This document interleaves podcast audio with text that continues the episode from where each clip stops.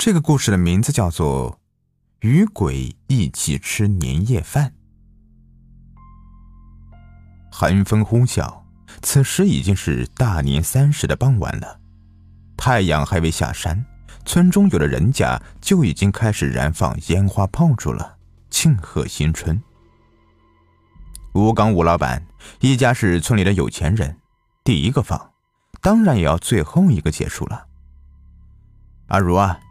饭你先准备着，我提点东西去那老家伙家里看看，免得村里人背后说闲话。呃，应该很快就会回来的。吴刚扔了点炮仗的烟头，嘱托了家里人几句，手里提上几样礼品和一篮子鸡蛋，便出了门。吴刚口中的老家伙是村里的一个老太婆，人称孙老太。孙老太其实与吴刚并没有任何的亲缘关系。吴刚之所以去看望他，只是因为孙老太的儿子和媳妇都死在了自己承包的工地上。这起事故就发生在今年。吴刚被村里人叫做吴老板，但他自己在城里也就是个包工头，凭借人脉接了一些小工程赚钱。由于人手不够。他便叫上村里的小赵和小军夫妻俩，也就是孙老太的儿子和儿媳一起去帮忙。没想到两人才干了大半年，就因为小军给小赵递一桶水泥的时候没有接好，两人通通从高楼跌落，当场死亡。喷溅的血液脑浆，折断变形的脖子，这一切让吴刚一想起来就心里堵得慌，好几天都没敢开工。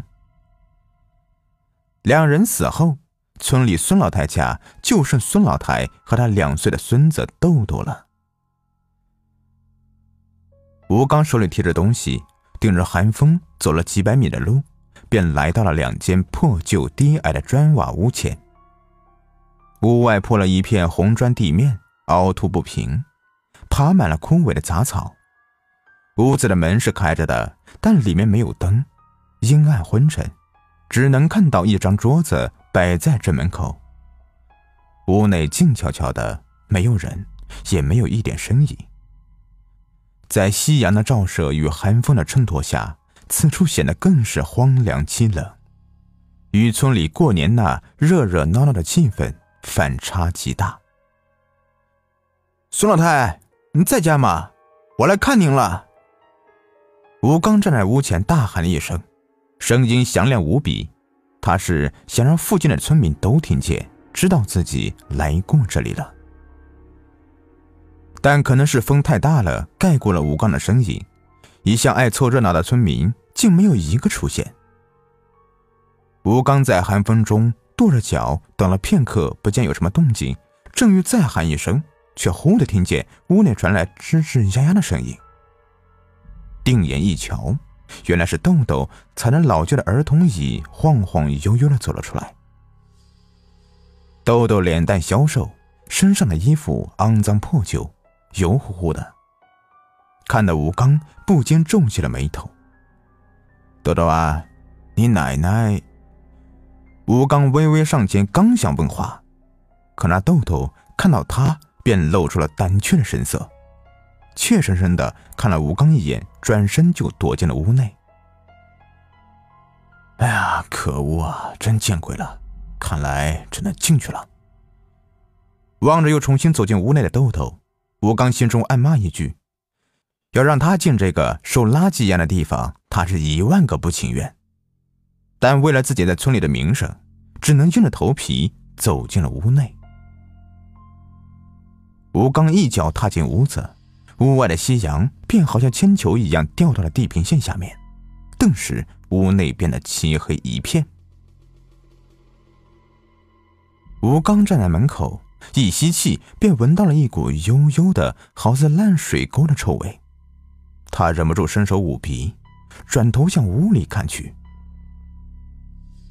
屋内点了一盏昏暗的煤油灯，孙老太正背对着自己坐在小板凳上。他弓着背，时不时的在那里摸索什么，而豆豆则站在孙老太太身旁，嘴里含着大拇指，警惕的盯着自己。孙老太呀，过年了，我来看看你。呃，顺便给你带一份年货小心意。掏出手机，下个马爸爸官方返利神器一淘 APP，在搜索框内输入我的听友专属年货暗号 PR 九 G 六，就能蹦出一张八元红包哟。呃，把淘宝购物车里的年货同步过来，除了用券减，每单还有最高百分之三十的返利。哎，我上次买了一个汽车座椅套，还返了几十块钱呢。记住了，暗号是 P R 九 G 六哦。吴刚强行忍住恶心感，满脸笑容的站在门口喊道：“孙老太，这回是听见了吴刚的声音，他停下了手上的事，缓缓转头看了吴刚一眼，也不回答，只是起身拿起煤油灯。”拎着身旁一个蛇皮袋，慢悠悠地走到了屋外。他将灯放在桌上，又将蛇皮袋拿到簸箕上面，往里面一倒，倒出来的是一堆纸折的金元宝。孙老太，你，您这是？吴刚看着那些在煤油灯下闪闪发光的纸元宝，很是诧异，这不是烧金饭的时候才用得到的吗？在吴刚所在那个地方，每年都会在祭祀祖先的时候搞一次烧金饭。所谓的烧金饭，就是将平日里吃饭的桌子挪个方向，使桌缝隙东西朝向，然后烧些猪肉、蛋皮、豆皮、豆腐等固定的几样小菜放到桌上。桌子三边再各自摆上两碗米饭、两只空碗、两副筷子。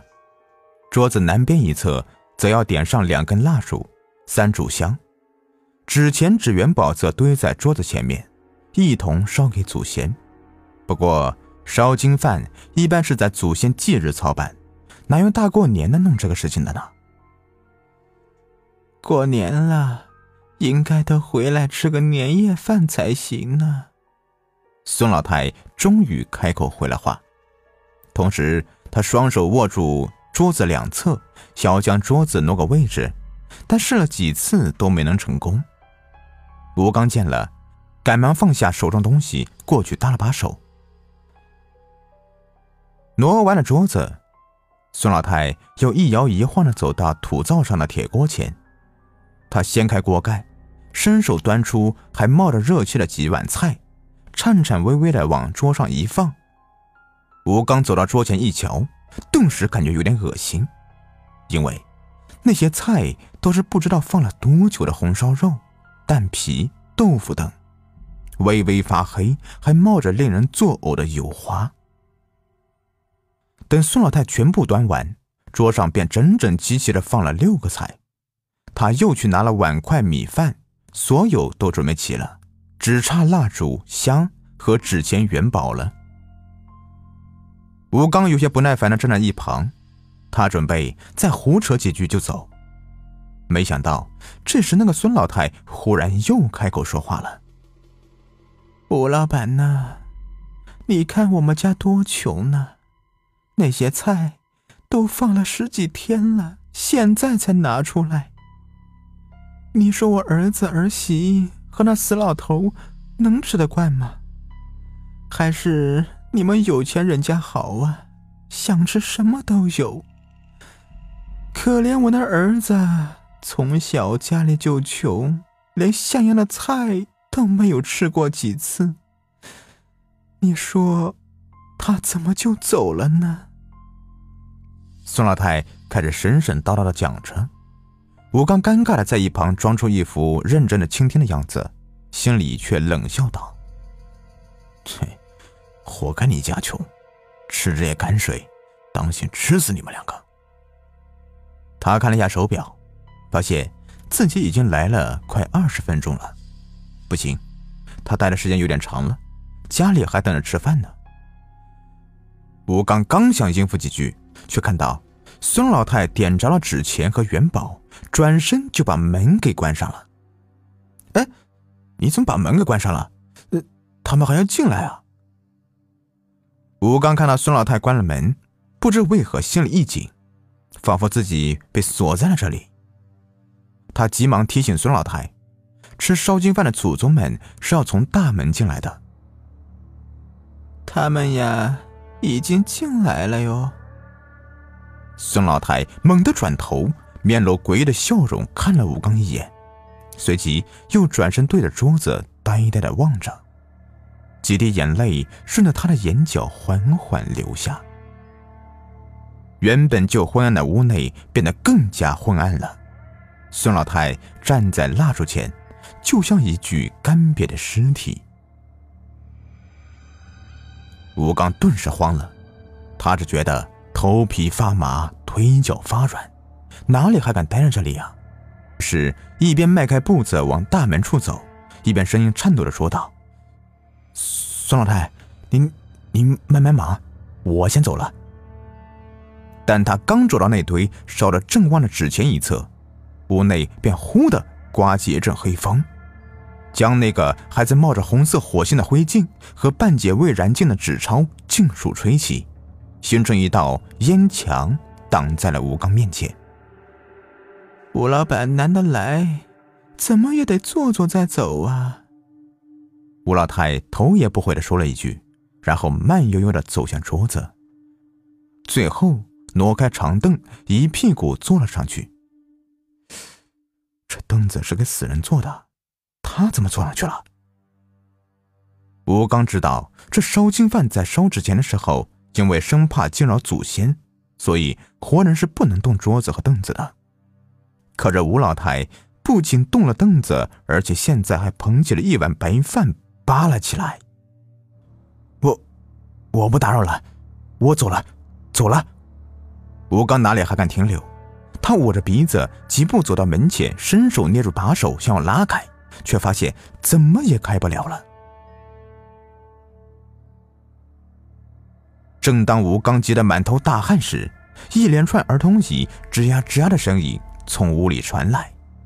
他转头一看，原来是豆豆怯生生的走了出来。吴刚又转头望向桌上的孙老太，只见。那孙老太正端着碗，恶狠狠地看着他，似乎是被他想开门离去的动作惹怒了。一定是见鬼了，一一定是见鬼了！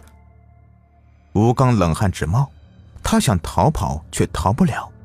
如果再不采取行动的话，自己说不定就会交代在这里了。想到这里，吴刚心一狠，上前弯腰一把抱起豆豆，颤声喝道。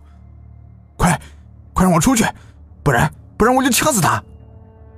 说着，他就把手紧紧的掐在豆豆的脖子上。吴刚呼吸急促的看着孙老太，可那孙老太依旧那样盯着他，恶狠狠的，似乎没有放过自己的意思。吴刚见此，手中的力道又加了一分，他身体靠着大门，咬牙切齿的望着孙老太，等着他妥协。两人静静的对望了几秒，吴刚忽然察觉到有些不对劲儿，这屋内怎么这么安静呢？他如此用力的掐豆豆，他怎么不哭呢？想到此处，吴刚心里咯噔一下，原本就颤抖的身体顿时有些站不住了。他悄悄松了松掐着豆豆的手，眼睛微微往下一看，就看到那豆豆正仰着头，歪着脸瞪着他。那表情就和孙老太一模一样，唯一不同的是，他那张小脸已经被自己掐得通红，额头青筋暴露，恐怖至极。吴刚啊的一声大骇，他想松手甩豆豆，却发现自己双手已经不受控制，他们紧紧地抱着豆豆，不肯撒手。吴老板，还是一起过来吃些吧。孙老太的脸色忽然缓和了下来，她低着头开始夹菜。吴刚怀里豆豆依旧瞪着他，似乎是在催促吴刚赶快坐到桌边。吴刚无可奈何，只得一步一步的挪到孙老太太对面。你你，你们是是是人还是鬼啊？吴刚站在桌边不敢动，也不敢问孙老太为何这样对他，因为他知道。自己心里有鬼。胡老板还不快坐下？我儿子有话要和你说。孙老太见吴刚站在那里，脸色又变得难看了。吴刚这时哪敢不坐呀？于是伸脚拉开凳子，把半个屁股靠在了凳子上面。就在他身体接触到凳子的瞬间，诡异的一幕出现了。原本只有孙老太一个人的桌子，忽然挤满了人，气氛很是热闹。那些人有的穿着清朝的衣服，梳着长辫子，有些则是穿五六十年代的衣服，还有几个赫然穿着寿衣。而在吴刚旁边坐的，竟然是死去的小赵和他媳妇小军。小赵的脖子和那天摔下楼时一样折断，脖子处露出白森森的脊柱，他的头倒转了几乎有一百八十度，悬挂在胸前。小军的半个脑袋也和那天一样摔没了。两人端着碗，在吴刚坐下的同时，斜身看着他。吴刚见此情形，哪敢再坐？他想起身，却发现自己动弹不得。小赵嘴里塞满了白花花的米粒和不知名的肉糜，油乎乎的一嘴。他看着吴刚，同时又伸出筷子夹了一块肥肉往嘴里送去。可他的筷子在自己的脸上戳了好几次，才找对了嘴的位置。这也不能怪他，毕竟他的嘴已经翻到上面了。等小赵把肉塞进了嘴里，他便伸出左手，将头顶的下巴往下按，那块肥肉在他按动下被牙齿嚼得冒出了油水，混合着一团米饭掉到了桌上。身旁的小俊温柔地捡起桌上那团东西，重新塞进了小赵的嘴里。小赵啊！不不，赵大哥，你你有什么要和我说的？吴刚被眼前的情景吓得说话都不利索了。吴老板，别紧张呢，先吃菜，来吃菜呀，吃菜。小赵说着，就伸着筷子戳进了一个黑乎乎的碗里，夹出一块肥乎乎的肉，伸进了吴刚的嘴里。可吴刚哪里吃得下这么恶心的东西啊？他赶忙摇头，惊恐道：“这，赵哥，赵哥，我知道错了，你让我怎么做，你就说吧，我都会照做的。你别害我，我还有一家老小的等着我呢。”可小赵却不管吴刚说什么，依旧把肉伸到了他嘴边。吴刚紧紧的闭着嘴，不肯吃。小赵见此。忽然猛地用筷子捅向吴刚的嘴唇，直到把吴刚的嘴捅得鲜血淋淋，还不肯罢手。孙儿别急，我们来帮你的忙。一旁那几个穿着古装的人放下了碗筷，统统起身伸手将吴刚的嘴巴摸去。吴刚只觉得一双双满是褶皱的手捏住了他的下巴、鼻孔。嘴唇硬生生的将他的嘴给掰开了，一块软软的东西被人塞进了吴刚的嘴里，接着，一股肥腻到令人作呕的味道从他口中弥漫开来，他顿时觉得头晕脑胀，喉咙像粘了一层咽不下去又吐不出来的肥油。那帮人。接着又拿起了一个碗筷，向吴刚的嘴里塞去，直塞得他嘴里满是饭菜，才停了手。终于，吴刚忍不住的弯腰呕吐，将那饭菜连同胃酸一起吐了满地。他吐了许久，才带着哭腔对小赵说道：“我知道错了，那一百八十万赔款我会给你们母亲的，你们别再折磨我了，我受不了了。”不用给我了。孙老太忽然缓缓抬起头，有气无力的说道：“你要替我们养大豆豆，把钱给他就好，不然我这老太婆死也不放过你。”孙老太语气忽然变得严厉。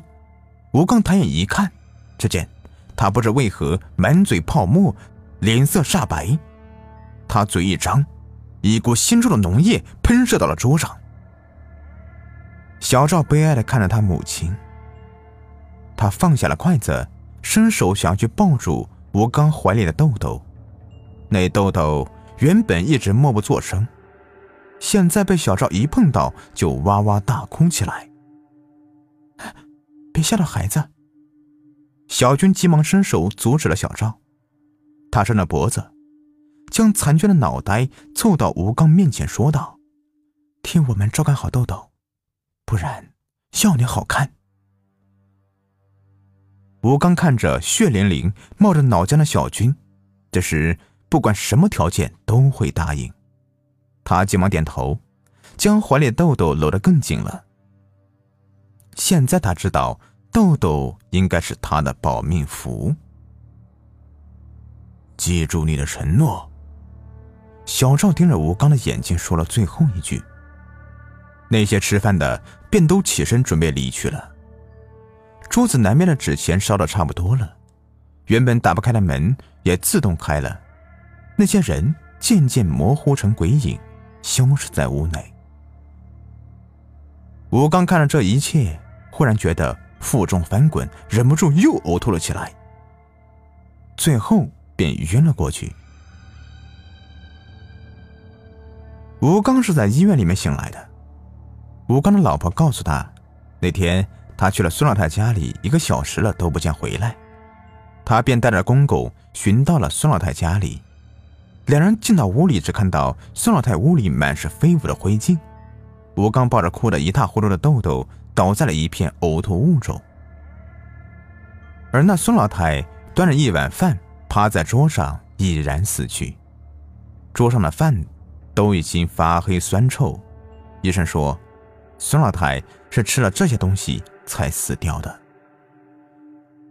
呃，幸好我吐了，不然我也没命了。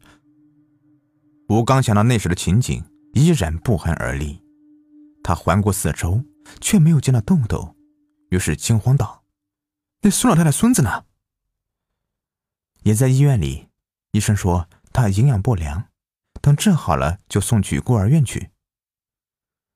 不。不要送，我来养他。吴刚想起了小赵和小娟的嘱托，哪里还敢送呢？挣扎了起身去看他的救命的稻草了。好了，今天的故事就说完了。如果您喜欢的话，别忘了订阅、收藏一下。